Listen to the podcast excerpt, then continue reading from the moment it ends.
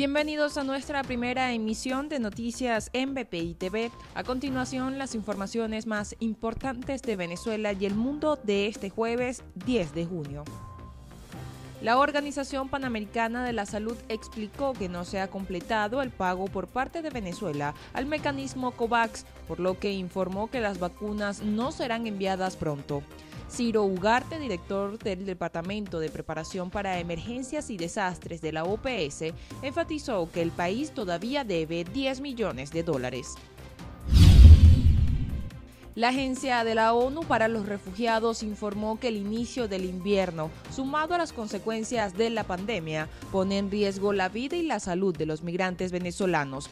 Casi 2 millones de venezolanos están distribuidos entre Argentina, Bolivia, Brasil, Chile, Paraguay, Perú y Uruguay.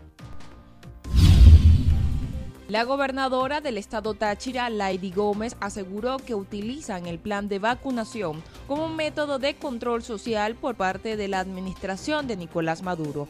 Enfatizó que quienes reciben el inmunizante son los aliados de la administración oficialista.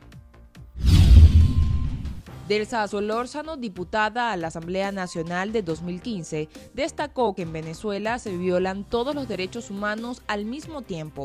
Por ello, se han llevado denuncias ante organismos internacionales.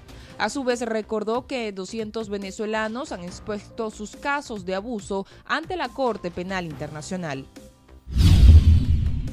El izquierdista Pedro Castillo fue el menos votado por los peruanos en Venezuela con relación al resto del continente. De los 3.929 peruanos que votaron en la nación suramericana el pasado 6 de junio, el 84.49% lo hizo por Fujimori, mientras que el 15.5% lo hizo por Castillo. Para el desarrollo de estas y otras informaciones, los invitamos a sintonizar nuestra señal en vivo y contenido on demand en bpitv.com o a través de Roku, Apple TV, Amazon Fire y nuestro canal de YouTube. Síganos en las redes como arroba bpitv.